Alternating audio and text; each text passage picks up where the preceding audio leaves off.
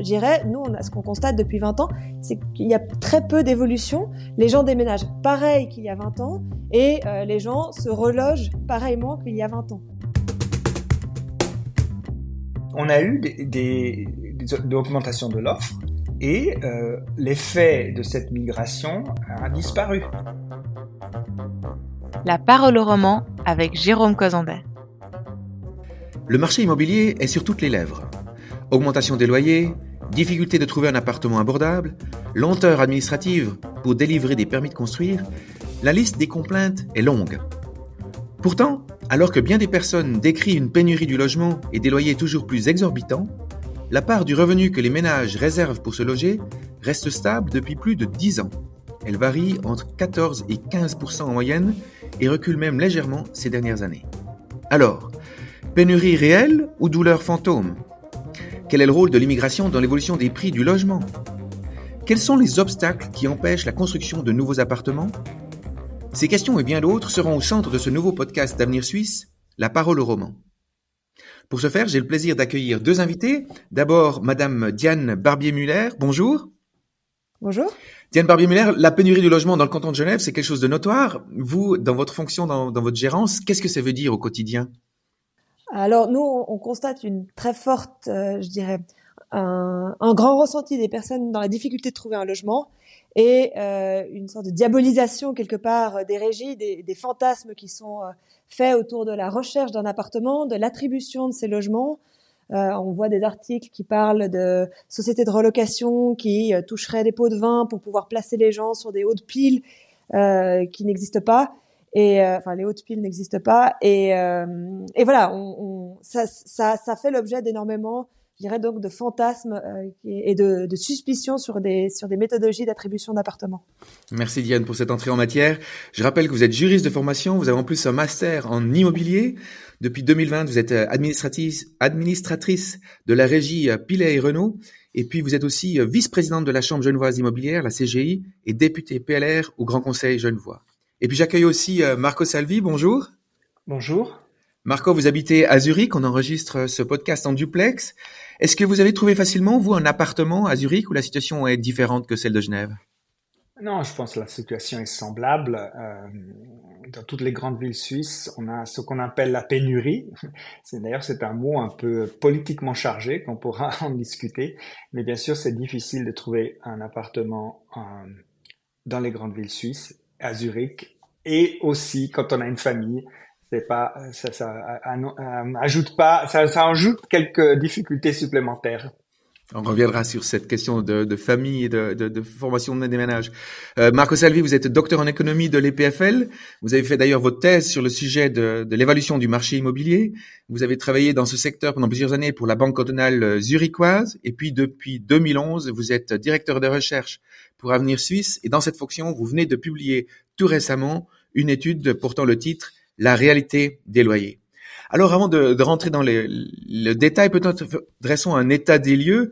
Les difficultés pour trouver un appartement à Genève ou à Zurich, on vient de l'entendre, sont notoires depuis longtemps, mais il semblerait que la problématique non seulement s'accentue, mais aussi elle s'étend à toujours plus d'agglomération. Pour l'ensemble de la Suisse, le taux de logements vacants reculait euh, en 2023. Alors Diane Barbier-Muller, cette baisse du taux de logements vacants, qu'est-ce que ça change dans les activités d'une gérance comme la vôtre? Est-ce que c'est plus difficile de travailler quand il y a peu d'appartements ou au contraire, vous avez euh, le jeu un peu plus facile? Manu, c'est ça qui est intéressant, c'est que le taux de vacances ne change pas par rapport à nous la capacité de relocation. C'est-à-dire qu'on n'a pas plus de personnes qui libèrent euh, ou qui, on n'a pas plus de personnes qui recherchent un bail, pas plus de, de, de nouveaux locataires. On a le même le même, le même taux de rotation dans nos, dans nos immeubles. Euh, le taux de vacances, c'est en tenter un appartement qui est donc vacant, qui n'a personne qui l'occupe. Euh, donc pour le travail d'une, régie, je dirais, nous, ce qu'on constate depuis 20 ans, c'est qu'il y a très peu d'évolution. Les gens déménagent pareil qu'il y a 20 ans et euh, les gens se relogent pareillement qu'il y a 20 ans. Donc on n'a pas plus de travail, je dirais, sur, ce, sur cet aspect-là. On a plus de travail administratif, ça c'est sûr, mais le taux de vacances n'a pas engendré une plus grande charge de travail.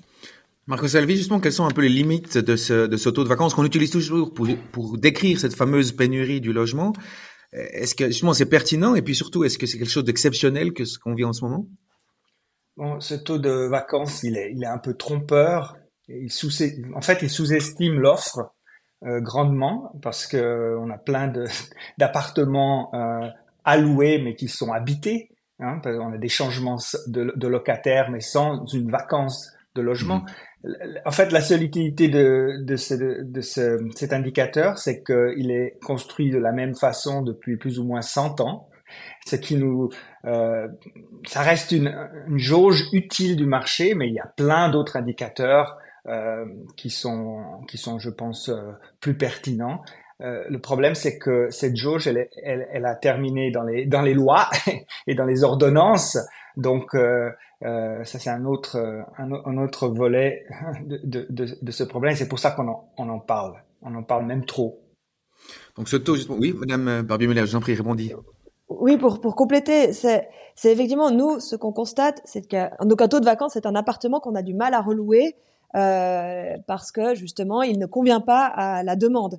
Et nous, ce qu'on constate, je dirais maintenant de plus en plus, c'est que les appartements se relouent peut-être un peu plus facilement, euh, qu'il y a un entretien du parc aussi, un changement de mentalité des propriétaires qui entretiennent plus régulièrement leur parc, euh, en particulier à Genève. Euh, je rappelle qu'à Genève, on a la loi sur les démolitions, transformations, rénovations, donc la LDTR, qui a découragé passablement de propriétaires pendant des années d'entretenir leur parc, puisqu'ils ne pouvaient pas répercuter l'investissement de ces travaux-là sur le loyer. Donc ils préféraient ne pas entretenir leur appartement, qui de toute façon se relouait. Aujourd'hui, c'est plus compliqué, étonnamment.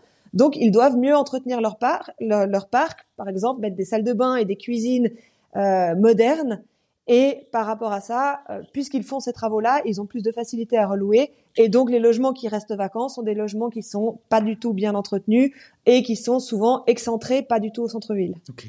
J'aimerais rebondir sur il y a deux choses qui ont été dites. Donc, d'une part, il y a ce, ces besoins qui changent, et puis d'autre part, euh, on parlait de, de, de la vie d'une famille euh, tout à l'heure avec Marco Salvi. Est-ce que justement ce taux de vacances, qui est un chiffre moyen, euh, est-ce qu'il y a des différences de pénurie? On entend quand même beaucoup de gens qui ont de la difficulté à trouver un appartement. Est-ce que c'est est-ce que c'est propre à certains types de familles? Est-ce que c'est propre à certaines tailles d'appartements? Ou contraire, le marché est assez homogène et puis cette baisse du taux de vacances se, retrouve dans, tous les types d'appartements sur le canton de Genève, Madame Barbie-Muller Alors, sur le canton de Genève, euh, on a aussi des spécificités. Euh, on a un parc de logements sociaux. Euh, on, fait, on fait beaucoup d'amalgames en termes politiques. On parle de LUP, de LGL. Enfin, il y a beaucoup d'acronymes compliqués.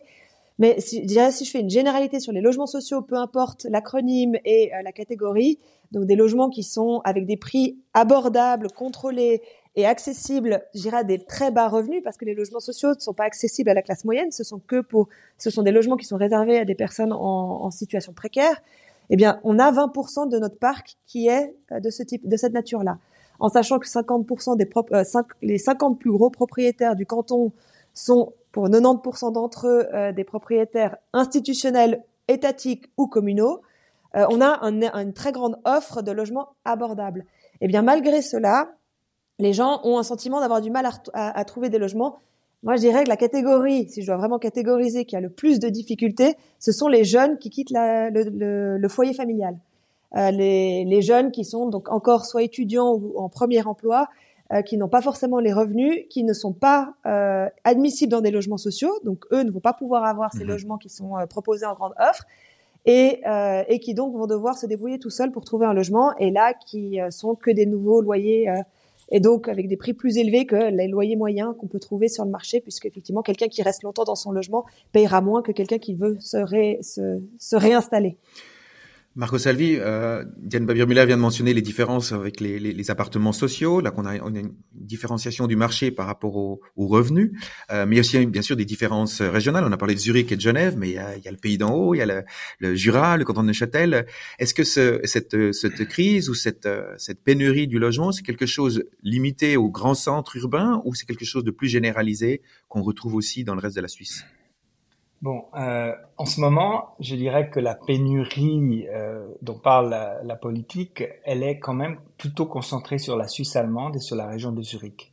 En fait, si on regarde les données euh, récentes, on a en Suisse romande, sur l'arc lémanique, on n'a pas eu de grands changements euh, par rapport à une situation qu'on avait déjà il y a dix ans, etc.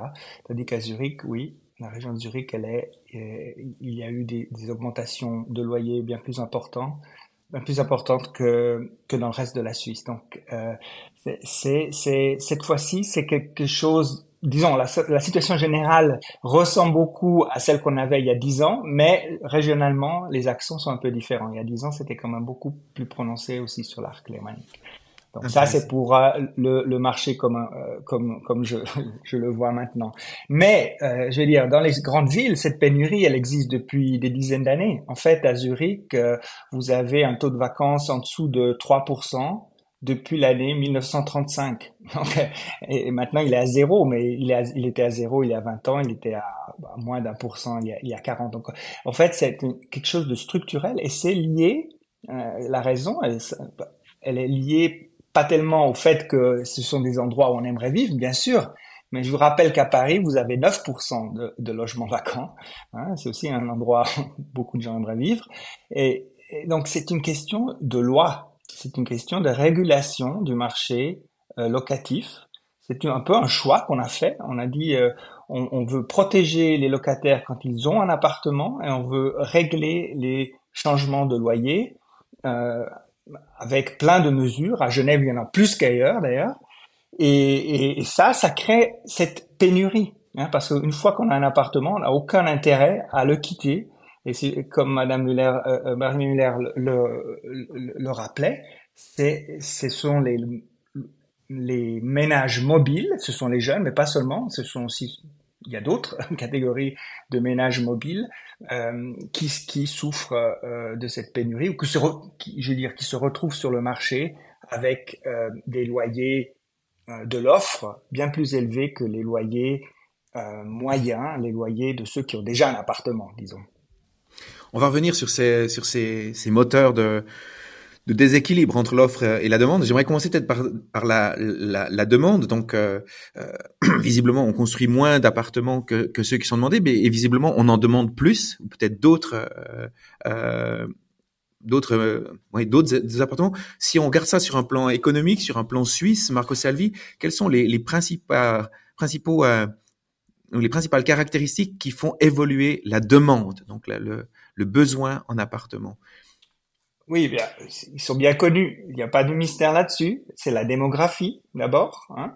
Pas seulement, pas seulement l'immigration d'ailleurs. Ce sont, c'est la création de ménages. On a des changements sociologiques. Hein. On a des changements structurels. On a beaucoup plus de personnes seules ou des ou, ou un, un, nombre d'enfants moindre qu'il n'y a pas auparavant. Hein. Ça c'est clair. Mais il n'y a pas seulement la démographie. Ça, on en parle beaucoup mais il y a aussi les revenus. Donc on a une augmentation des revenus en Suisse plus ou moins euh, de 1%, hein, un, peu, un peu moins d'un pour cent par an euh, réel. Et euh, c'est bien connu, 1% de revenus en plus, ça fait 1% de, de demande euh, d'espace locatif en plus. Hein, en surface. En surface, on peut dire ça en surface, on pourrait dire aussi en qualité. mais en général, c'est une règle, c'est très proportionnel aux revenus. Donc, euh, je crois même qu'à long terme, ce sont les revenus qui dominent. Euh, parce que il suffit de voir il y a 100 ans en Suisse, on, euh, la part du revenu qui était allouée à la, au logement, elle était semblable à celle d'aujourd'hui. C'était environ entre 15, ça dépend un peu comment on dépend, on, mesure ça entre 15 et 20% hein, disons un, cinquième, un sixième. Et cette part, elle a, elle a pas évolué. Elle n'a pas évolué en Suisse, mais les revenus, mais la population a doublé. Hein. Donc, il y a, y a, je crois à long terme, c'est, plutôt lié aux revenus. Et la Suisse étant un pays à haut revenu, c'est un pays à haut loyer. Donc, c'est, une, une, chose qui est absolument très difficile à changer du point de vue politique, le fait de cette rareté qui est due à notre richesse. Mmh on voit des, indicateurs quantitatifs que nous avons mentionnés, euh, Marco Salvi, Daniel, Diane Barbier-Muller. On a aussi beaucoup parlé, surtout dans la période du Covid, d'un changement euh, qualitatif de la demande pour le pour le logement avec le, télétravail qui s'est beaucoup plus euh, généralisé. Euh, certaines personnes ont décidé de quitter peut-être certaines grandes villes pour aller s'établir euh, dans la périphérie. Est-ce que euh, trois ans après Covid ou la première vague de Covid, est-ce que vous remarquez cet effet de gens qui peut-être ont besoin de plus petits appartements au centre-ville parce qu'ils ont quelque chose de plus confortable ailleurs ou, au contraire c'est quelque chose d'assez élastique et on est revenu à une situation qui ressemble à celle qu'on avait avant la crise Covid? Comment vous voyez ça sur un plan qualitatif? Sur un plan qualitatif, il faut rappeler qu'il y a un problème en tout cas à Genève, mais je crois que pas mal d'autres cantons sont assez similaires, entre le moment où vous établissez un besoin et le moment où vous pouvez le concrétiser, le réaliser, entre le moment où euh, on définit typiquement, euh, il y a un changement de paradigme, les gens préfèrent avoir une pièce supplémentaire et des balcons, et que maintenant on va construire les logements adaptés à la volonté des gens, il faut 10 ans minimum. Euh, à partir de là, on n'a pas du tout construit aujourd'hui pour le Covid, on est encore en train de construire ce qui avait été étudié il y a 10 ans. Donc euh, toutes nos constructions sont en retard, ce qui fait que les gens finissent par s'habituer quand même. Vous, vous vouliez des balcons parce qu'effectivement pendant la période de confinement c'était plus agréable. Aujourd'hui, vous n'êtes plus jamais confiné à la maison. Bien sûr que certaines personnes euh, souhaitent encore télétravailler à la maison, mais je pense que les gens sont un peu revenus à leur habitude d'avant le Covid. Euh, ce qui fait qu'effectivement, nous, on, on, constate par rapport à ce que les gens cherchent, peu de changements entre avant Covid et maintenant. Euh, même si certaines personnes sont plus attentives au balcon, effectivement, dans, dans les demandes. Et là, c'est indépendant du, du, revenu et euh, du type d'appartement euh, recherché. Mais, euh, mais voilà, de toute façon, pour répondre à la demande, il faudra bien dix ans pour que les gens s'adaptent à ce qu'on aimerait faire. Donc les logements, à mon sens, ne sont pas plus petits. Euh, les lois, euh, comme l'a dit Monsieur Salvi, sont très contraignantes, ce qui fait que si vous avez beaucoup, beaucoup par exemple de, de vieilles immeubles euh, qui ont des grandes pièces, des grands couloirs, des grands espaces qu'on pourrait considérer comme perdus de notre, à notre époque, ne sont tout simplement pas adaptables à la volonté d'aujourd'hui, puisque transformer des pièces euh, est absolument, euh, c'est un casse-tête inimaginable en termes législatifs. Donc les propriétaires préfèrent renoncer et bien louer ces appartements plutôt que de les, de les scinder en deux. Donc euh, voilà, ce sont dans les contraintes qu'on peut rencontrer. Une autre évolution, merci. Euh, une autre évolution dont on parle beaucoup et qui a fait beaucoup parler d'elle euh, lors des élections fédérales que, que, nous venons de vivre, c'est toute la thématique de l'immigration, euh, l'immigration de la libre circulation des, des, des personnes et, et, et cette, euh, ce sentiment, en tout cas, euh, que cette immigration crée une pression sur nos infrastructures et aussi sur le marché du logement. Marco Sali, vous avez étudié ça dans, dans, dans vos études. Quelle est la, la, la part de responsabilité de l'immigration dans la hausse des prix ou dans la hausse de la demande pour le logement en Suisse? Bien, à court terme, c'est clair qu'il y a un impact. Hein, ça, serait, ça serait stupide de le nier, euh, parce que bien sûr, l'offre, quand, quand cette augmentation de demande est surprenante, hein, quand elle est, elle est, disons, extraordinaire, comme on l'a eu maintenant avec euh, les réfugiés ukrainiens, ou bien aussi avec la libre circulation au début, ça a été sous-estimé. Eh bien voilà, euh, l'offre ne peut pas s'adapter immédiatement, comme l'a dit Madame Muller, ça prend du temps, hein, ça prend du temps. Et voilà qu'on se retrouve avec plus de demandes avec la même offre. C'est clair qu'il y a un impact. Mais, mais, à long terme, en Suisse, jusqu'à présent, on a toujours pu réagir à ces fluctuations de, de demande. Et on a eu, euh, après 6 ou 7 ans ou 10 ans, ça dépend un peu, à Genève ça prend 10, 15 ans, disons, on a eu des, des, des augmentations de l'offre et euh, l'effet de cette migration a disparu. Hein, il, est, il est plus traçable. Hein, après, euh, euh, voilà, c'est maintenant, c'est à savoir si c'est plus facile, si c'est encore possible de s'adapter à cette à cette offre, à cette demande surprenante, disons, ou inattendue. Ça devient de plus en plus difficile, je pense, et ça, c'est pour des motifs euh, administratifs, législatifs, et liés à la difficulté de construire en Suisse, euh, qui est vraiment de plus en plus euh, voilà, contraignante. Marco, merci. Vous me tendez une perche pour faire la, transition vers la, troisième partie de cet entretien. On va parler justement de, de l'offre. Donc, si effectivement, si la demande, si l'offre suivait euh, la demande, on n'aurait pas, on n'aurait pas de problématique. Euh, Madame Barbier-Muller, vous l'avez mentionné que ça prend plus de temps.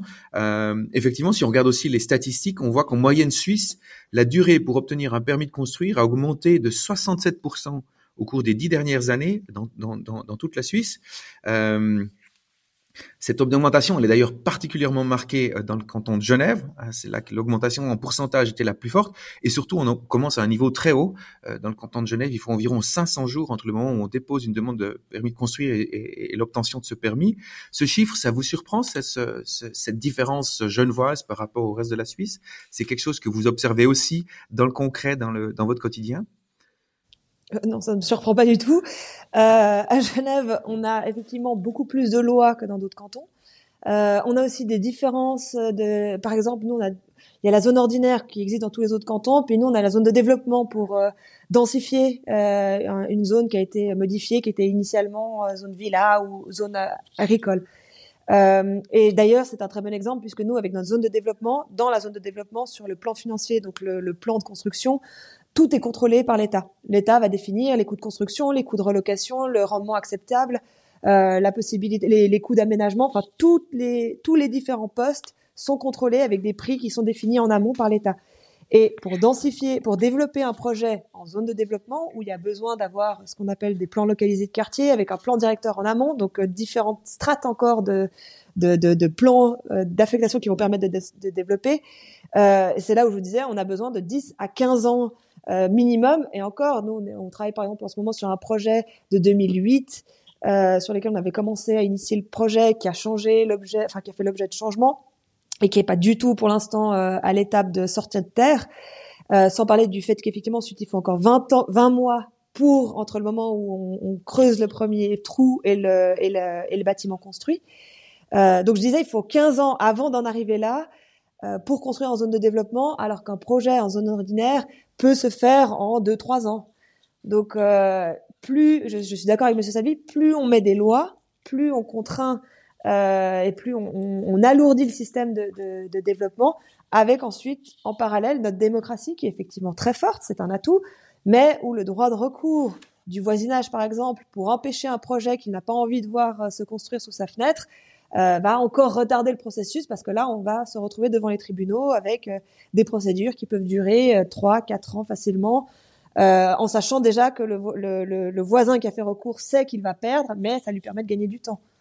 Donc on voit, il y a certaines législations qui sont censées protéger les futurs locataires, mais du coup freinent le développement de nouveaux bâtiments, de nouveaux objets, et donc euh, euh renforcent, en tout cas à court terme, cette, euh, cette pénurie. Cette augmentation de, de, de, des délais de permis de construire, je l'ai dit, c'est quelque chose qu'on observe dans toute la Suisse.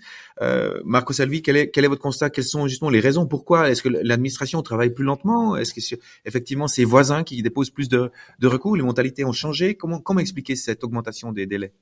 C'est un peu un peu de tout, hein, oui, un peu de toutes ces il y a, il y a ces aspects, mais je pense qu'il y a un, comment dire une tendance euh, généralisée en Suisse puisque on veut construire là où c'est déjà construit. Hein, on a on a pris cette décision avec euh, la loi sur la planification territoriale.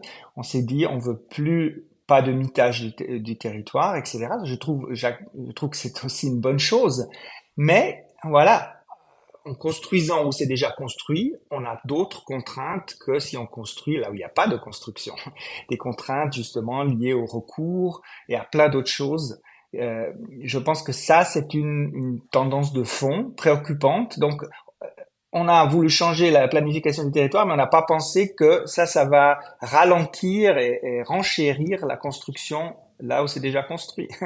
Euh, donc euh, euh, voilà, il faudrait pouvoir adapter ce, cette, euh, cette législation, euh, par exemple liée au, à la protection sur le, du bruit, etc., qui sont aussi obsolètes du point de vue technologique. Mais là, on se bat contre plein d'intérêts existants. C'est, c'est un peu, comment dire, c'est un peu le destin de l'immobilier puisqu'il est immobile il, il, attire, il attire, il attire toutes, toutes les résistances euh, possibles. On peut pas, on peut pas y échapper. Mais, oui. euh, juste en complément par rapport à ça, euh, ce qui est aussi paradoxal, c'est qu'effectivement on demande de construire là où c'est déjà construit, mais par contre on veut pas non plus densifier. Le mot densifier, densité est un gros mot, et on a très peur de construire bah, ce que les gens appellent la tour. Euh, parce que euh, ça crée une sorte de psychose et moi, je, je, donne toujours l'exemple à Genève des quartiers les plus recherchés par rapport aux locataires, qui sont les eaux vives, Carouge ou les Paquis, qui sont les trois quartiers les plus denses de Genève et où la qualité de vie est très très agréable, très recherchée. Il y a des commerces partout autour. Tout va, enfin, c'est des endroits où il fait bon vivre. Mais si on explique aux gens qu'on va construire avec une, un indice de densité élevé, euh, on a des oppositions et souvent on finit par faire des projets où on va négocier à la baisse la densité initialement prévue. Donc on va construire, on va déclasser un terrain par exemple agricole pour y faire des logements de 4-5 étages au lieu de faire les 11-12 étages, avoir l'ambition de faire quelque chose de réellement qui permettra d'avoir plus de logements. Très bien. Euh, Vous mentionniez, à Madame Barbier-Muller, au début de l'entretien, cette fameuse loi sur les démolitions, transformations et rénovations, LDTR, qui est une spécialité genevoise, mais qui fait aussi un peu des émules, malheureusement, dans d'autres cantons. Est-ce que vous pouvez encore nous rappeler, moi j'avais cru comprendre justement que si vous vouliez transformer un appartement, l'État vous donnait un plafond par pièce après la rénovation et qu'arrivait à quelque chose d'assez modeste, entre, enfin 400 francs par pièce, en, en tête, ou des choses ça. Enfin, qu'on aurait un, un 4 pièces en centre de Genève qui, qui serait nettement en dessous du, du marché. C'est juste cette interprétation-là. Euh, vous pouvez nous dire un peu plus sur cette LDTR et qu'est-ce qu'elle a, quelle était l'intention et surtout quel est le résultat? euh, la LDTR, elle a pour vocation effectivement, elle calcule euh, un prix à la pièce par année euh, et dire si vous avez déjà atteint ce qui peut arriver, si vous êtes déjà au-dessus, vous pouvez, on va pas vous demander de baisser, mais il faudra, on pourra pas augmenter le loyer. Et euh, si on est en dessous, ce qui arrive souvent en fait, parce que vous avez, ça s'applique à des appartements qui étaient euh, loués par par exemple une personne âgée qui restait 50 euh, ans dans son logement, puisque effectivement elle a meilleur temps d'y rester que de changer mmh. vu les prix. Euh, qui le rend. il y a des travaux à faire pour remettre en état cet appartement. On va lui bloquer, les, on va bloquer les loyers. Et je donne un exemple concret qu'on avait récemment. L'appartement, c'est un six pièces avec au cinquième étage dans un quartier prisé comme Champel. Euh, avec une vue dégagée. Le prix sera bloqué à 1300 francs euh, de loyer mensuel pour un 6 pièces à Genève, en sachant qu'on compte la cuisine. Euh, donc un 5 pièces dans les autres cantons. Et, et cet appartement-là, pendant trois ans, si c'est des très lourdes rénovations, c'est cinq ans. Mais là, c'était des rénovations d'une une rénovation simple d'appartement, trois ans à 1300 francs, en sachant qu'on va augmenter le loyer à terme. Mais en augmentant le loyer, il y a la possibilité de contester pour le locataire. Donc euh, voilà, les propriétaires ont ce risque de ne pas pouvoir, euh, en fait, quelque part amortir leur investissement, leur investissement en mettant, en réactualisant, en mettant au goût du marché un appartement et en lui appliquant le loyer juste. Parce qu'on part du principe que non, il faut garder des loyers bas, donc artificiellement bas, là en l'occurrence. Et donc on n'investit plus dans ces appartements qui devraient être rénovés, mais qui voilà, et c'est ce qui s'est passé, c'est ça la conséquence, fait que cette, cette LDTR euh, existe à Genève depuis les années 80. Euh, je rappelle qu'à Genève, on a euh, l'association des locataires, la SLOCA, qui est très forte, qui a gagné chacune de ces initiatives dans le canton et qui a fait que renforcer chaque année euh, les législations pour empêcher la hausse des loyers. Et Genève est le, un des cantons où les loyers sont les plus élevés. Donc c'est là aussi où j'essaie d'expliquer le paradoxe de plus on fait de lois pour contrôler le loyer, le marché, plus il va finalement se cristalliser et faire l'effet inverse. Euh, et là, en l'occurrence, la LDTR, ce qui s'est passé, puisque depuis les années 80, on a découragé les propriétaires à faire des travaux d'entretien euh, courant de leur, appart de, leur, euh, de leur immeuble, on a un parc beaucoup plus vieillissant, en bien moins bon état que dans les autres cantons. Et quand on regarde avec les calculs, puisqu'à Genève, on a euh, un système de calcul qui s'appelle basé sur les IDC, les indices des déperditions de chaleur, qui à ce stade n'existe plutôt qu'à Genève, dans les autres cantons on calcule autrement. Mais quand on fait la moyenne suisse, la moyenne suisse se situe à 450 et à Genève, on a une moyenne à 600. Donc on a un parc qui est bien plus euh, énergivore, je dirais, qui, est beaucoup plus polluant, beaucoup plus pollué que dans les autres cantons, parce qu'on a fait cette loi-là où les propriétaires donc ont un peu laissé leur, leur parc vieillir plutôt que de l'entretenir. On arrive malheureusement déjà à la fin de, cette discussion. Si on a entendu deux trois pistes de ce qui fonctionnait pas et donc de ce qu'il faudrait corriger, si si vous aviez rencontré euh, à, lors d'une visite d'un appartement la lampe d'Aladin et que vous pouviez frotter et faire sortir le, bon génie et que vous auriez un vœu euh, pour euh, améliorer euh, le développement de l'offre euh, dans le marché et donc de contribuer à la, à la, réduction de la pénurie. Marco Salvi, quel serait le, ce, ce vœu que vous formuleriez à, à, ce génie de la lampe d'Aladin pour améliorer l'offre? Voilà, alors certainement pas réglementer ultérieurement le marché locatif. Ça, c'est un vœu. Hein, comme non genevois, hein, que, que l'exemple de Genève serve de voilà de, mauvais exemples. ça servira au moins à quelque chose, hein, mais on a vu à Cabal, ce n'est pas pas suffisant.